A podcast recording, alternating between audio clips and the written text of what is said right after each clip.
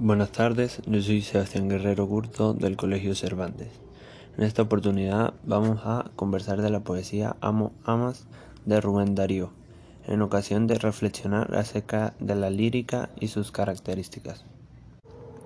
Rubén Darío nació en Nicaragua el 18 de enero de 1867. Fue un poeta, periodista y diplomático nicaragüense máximo representante del modernismo literario en lengua española. Esta breve expresión poética de Rubén Darío es una de tantas sorpresas de la lírica latinoamericana. Bien merece un análisis reflexivo. Se consultó el libro Rubén Darío y su vida y obra, obra de Francisco Contreras, editada por Flavio Rivera Montealegre en el 2012, del movimiento cultural nicaragüense publicado en Estados Unidos de América. Amo Amas es un poema del movimiento literario llamado modernismo. En el poema se aborda el tema del amor. Esta obra tiene dos estrofas. Está compuesto por ocho versos. Los versos son en decasílabos, es decir, que la rima es de arte mayor. Asimismo, la rima es consonante, ya que riman las dos últimas letras de los versos. La rima es A-B, A-B. El título, conjugando las dos primeras personas de singular del presente de indicativo de amar, introduce una clave interpretativa esencial, el sujeto lírico. En un sutil diálogo con el lector, el poeta invita a compartir con, el, con él una visión de la vida como celebración orgiástica, identificando el señalado panerotismo de Darío. Sin embargo, el desarrollo del poema se desenvuelve en la impersonalidad del infinitivo. El comienzo es un verdadero alarde de destreza expresiva, al llevar al límite la repetición de una misma palabra hasta desbordarse en el segundo hemistiquio del primer alejandrino. El amor abarca la totalidad y no reconoce límites en el tiempo, es siempre y con todo.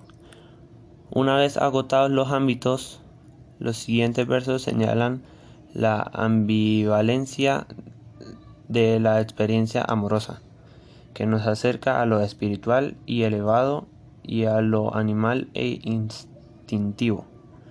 con lo claro del sol y lo oscuro del lodo, que tiene que ver con lo racional y con lo emotivo, ciencia, anhelo. La segunda estrofa defiende la idea de un amor que es a la vez salvación y condena.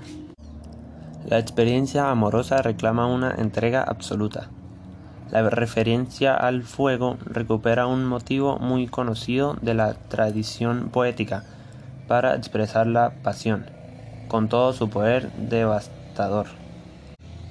No se olvide que el fuego no solo destruye, también purifica. En la estructura interna de este poema podemos ver varios recursos literarios. Hay dos anáforas. En los versos 1, 4 y 7 se repite la palabra amar y en los versos 5 y 8 se repite y. Aunque es un poema corto, presenta encabalgamientos o hipermetría. Las hipermetrías abruptas los encontramos en los versos 2, 3 y 6 y las suaves en el verso 1. También se ha encontrado un epíteto en el verso 3, lo claro del sol y lo oscuro del loro.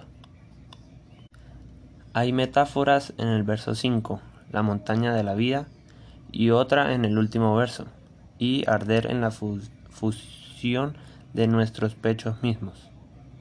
Se podría decir que hay una antítesis en el verso 3, claro del sol y lo oscuro del lodo. Este poema habla sobre el amor, que tenemos que amar con todas nuestras fuerzas, en lo bueno y en lo malo, igualmente como es el amor en sí, refiriéndose a que no todo es siempre perfecto. Al comentar sobre una montaña de la vida, se puede deducir que se refiere a la libertad. Gracias por su atención.